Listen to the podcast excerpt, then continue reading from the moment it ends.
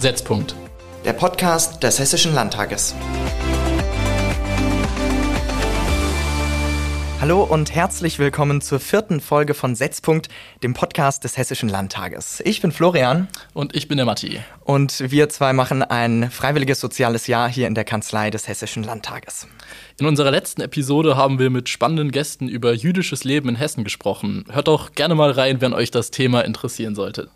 Ja, und mit einem ganz besonderen Gast dürfen wir heute sprechen. Am 31. Mai 2022 wurde die CDU-Abgeordnete Astrid Wallmann mit überragender Mehrheit zur neuen Präsidentin des Hessischen Landtages gewählt. Ihr Vorgänger Boris Rhein, der auch in der allerersten Folge dieses Podcasts zu Gast war, ist in derselben Sitzung zum hessischen Ministerpräsidenten gewählt worden. Astrid Wallmann ist damit jetzt nicht nur die erste Frau an der Spitze des hessischen Landesparlamentes, sondern auch die jüngste Person, die dieses Amt je bekleidet hat. Ja, und äh, genau in diesem Moment sitzt sie uns sogar gegenüber und wir freuen uns nur mit ihr ins Gespräch zu kommen. Hallo, Frau Präsidentin. Hallo, ich freue mich sehr, hier zu sein. Vielen Dank für die Einladung. Ja, vielleicht äh, zum Start mal. Sie sind erst wenige Monate im Amt, haben aber schon einige Termine wahrnehmen können. Was war denn so Ihr persönliches Highlight bisher? Also ich kann für mich feststellen, dass es kein spezielles Highlight gab, sondern ganz viele ganz besondere Momente, die ich erleben durfte. Spannende Termine. Ich war beispielsweise in Brüssel. Natürlich der 31. Mai war ein ganz besonderer Tag. Ich habe ganz viele Menschen hier im Hessischen Landtag kennenlernen dürfen, Delegationen empfangen dürfen. Und was mir persönlich auch sehr wichtig war, war das Kennenlernen hier im Haus der Mitarbeiterinnen und Mitarbeiter. Und insofern ähm, habe ich wirklich eine ganz spannende Zeit schon hinter mir und blicke jetzt ganz erwartungsvoll auch auf die nächsten Monate. Ja, so ähnlich klingt das, wenn Sie im Plenum für Ruhe sorgen müssen. Abgesehen davon, was macht denn eigentlich eine Landtagspräsidentin so in den Sitzungen? Bei der Sitzungsleitung geht es vor allem darum, dafür zu sorgen, dass wir ein reibungslosen Ablauf der Sitzung gewährleisten. Das gilt nicht nur für mich, sondern auch für die Vizepräsidentinnen und Vizepräsidenten, mit denen ich gemeinsam diese Sitzung leite. Wir brauchen eine ruhige Arbeitsatmosphäre im Parlament und das ist im hessischen Parlament nicht immer der Fall. Und deswegen geht es eben darum, manchmal auch die Gemüter etwas zu beruhigen. Und dafür dient dann auch die Glocke, die ich manchmal einsetzen muss. Und bisher funktioniert das auch äh, gut, weil die Glocke dann doch immer alle noch mal etwas aufschreckt. Ja, und darum geht es am Ende. Also dafür zu sorgen, dass es einen ganz reibungslosen Ablauf gibt. Ja, der Hessische Landtag tagt ja etwa zehnmal im Jahr, meistens drei Tage hintereinander. Wie sehen denn so Ihre Aufgaben aus, wenn Sie keine Sitzung leiten? Die Aufgabe der Landtagspräsidentin ist sehr vielseitig. Es ist also nicht nur die Repräsentanz nach innen und vor allem auch nach außen. Das im Übrigen immer überparteilich, sondern wir haben eben schon drüber gesprochen. Natürlich die Leitung auch der Sitzung im Hessischen Landtag und vor allem natürlich auch die Leitung der Landtagsverwaltung mit ungefähr 250 Mitarbeitern. Ja, Sie haben eben schon gesagt, dass Sie gerne Kontakt mit Menschen hier in Ihrem Amt haben. Sie haben auch schon einige Schulklassen und Besuchergruppen persönlich im Haus begrüßt. Und auch in Ihrer Antrittsrede am 31.05. wurde deutlich, dass Ihnen politische Bildung am Herzen liegt, als Sie äh, gesagt haben, Sie wollten äh, das Haus der Demokratie näher an die Menschen heranbringen. Was bedeutet das denn für Sie, dieser nahe Kontakt mit Besucherinnen und Besuchern, mit den Menschen? Also ich glaube, man kann Menschen nur für Demokratie und damit beispielsweise jetzt ganz konkret für den Hessischen Landtag begeistern, wenn man sie eben auch hier in den Hessischen Landtag bringt oder auch den Hessischen Landtag zu ihnen vor Ort bringt.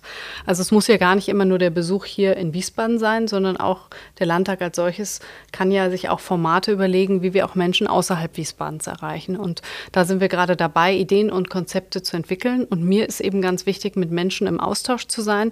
Und ich glaube, ganz wichtig ist auch, politisches Geschehen und die Debatten auch zu erklären. Und dafür bietet ja der Hessische Landtag eine Vielzahl an Besucherprogrammen und an Möglichkeiten, auch mit Abgeordneten der sechs hier im Hessischen Landtag vertretenen Fraktionen ins Gespräch zu kommen kommen. Und das ist, glaube ich, ganz wichtig. Und ein besonderes Highlight steht jetzt ja auch im September noch an. Am 24. und 25. September ist der Tag der offenen Tür. Ich glaube, das wird ein ganz besonderes Highlight, auch für mich persönlich, nach langen Jahren endlich wieder das Haus dann auch für alle Besucherinnen und Besucher zu öffnen. Und da freue ich mich ganz besonders drauf. Würden Sie das vielleicht auch als so eine Art Schwerpunkt Ihrer Präsidentschaft ausmachen? Oder generell, worauf möchten Sie den Fokus legen? Also mir ist ganz wichtig, dass der Hessische Landtag als ein offenes Haus wahrgenommen wird, dass die Menschen wissen, sie können hier jederzeit auch als Besucher in dieses Haus kommen. Ähm, wir haben ein ganz wertvolles historisches Stadtschloss, also auch ein kulturelles Erbe, was wir hier eben auch präsentieren. Das ist auch mein ganz wichtiges Anliegen, das Menschen näher zu bringen, weil man ehrlicherweise von der Außenfassade gar nicht sieht, was sich ganz Wertvolles hier in Wiesbaden mitten in der Stadt ähm, historisch wertvolles verbirgt und das nach außen zu transportieren und eben auch für Menschen nahbar zu sein und auch das Gefühl zu vermitteln, dass Politiker ansprechbar sind. Das ist für mich ein ganz wichtiges Anliegen. Und der Tag der offenen Tür ist, glaube ich, da ein ganz besonderes und geeignetes Instrument, äh, weil man ganz einfach in den Landtag kommen kann und ähm, wir ein ganz tolles Programm bieten werden. Zum Thema der politischen Bildung gehört natürlich auch immer die Frage nach dem vielleicht daraus folgenden politischen und gesellschaftlichen Engagement. Und viele junge Menschen sind ja bereits schon sehr engagiert, bringen sich aus ihrer Sicht in wichtigen Bereichen ein, zum Beispiel beim Klimaschutz oder am Ehrenamt. Wir sind ja jetzt auch gerade FSJler hier, also freiwillig. Ähm, derzeit wird aber auch diskutiert, ähm, gesellschaftliches Engagement verpflichtend zu gestalten, also beispielsweise im Rahmen von einem sozialen Pflichtjahr. Was denn Ihre Meinung zu dieser Diskussion? Ja, die Diskussion habe ich natürlich mitverfolgt. Es war durchaus eine kontroverse Diskussion. Ich persönlich habe aber natürlich auch eine Meinung dazu. Ich kann dieser Idee viel abgewinnen, weil ich glaube, dass ein ähm, ein Pflichtjahr, so wie es jetzt auch in der Presse oder auch von Bundespräsident Steinmeier auch benannt worden ist, ein Gewinn für die gesamte Gesellschaft sein kann. Und jetzt sitzen mir ja nun auch zwei FSJler gegenüber, die auch auf mich einen sehr glücklichen Eindruck machen. Wir haben uns ja auch schon öfters hier im Landtag gesehen und sind uns begegnet. Und ich glaube, dass das was Wertvolles ist, etwas für die Gemeinschaft zu tun. Es würde aber auch nur funktionieren, wenn eine Mehrheit der Gesellschaft das auch mitträgt. Ich glaube, es bringt nichts, das nur von oben zu verordnen. Man muss die Menschen mitnehmen. Aber die Grundidee finde ich richtig und gut. Ja, nachdem wir jetzt schon viel darüber gesprochen haben, wie sich junge Menschen einbringen können, interessiert uns natürlich auch ganz besonders, wie und wann Sie persönlich begonnen haben, sich politisch zu interessieren und dann folglich natürlich auch zu engagieren. Das hat sich bei mir in meiner Jugend ähm, entwickelt, dass ich angefangen habe, mich politisch zu interessieren und dann mich auch für Jugendorganisationen interessiert habe, mir auch angeschaut habe und dann auch ähm, ehrenamtlich aktiv geworden bin. Und wie ging es dann weiter? Sie sind ja heute die wichtigste Frau Hessens, protokollarisch noch vor dem Ministerpräsidenten. Ja, wie ging es weiter?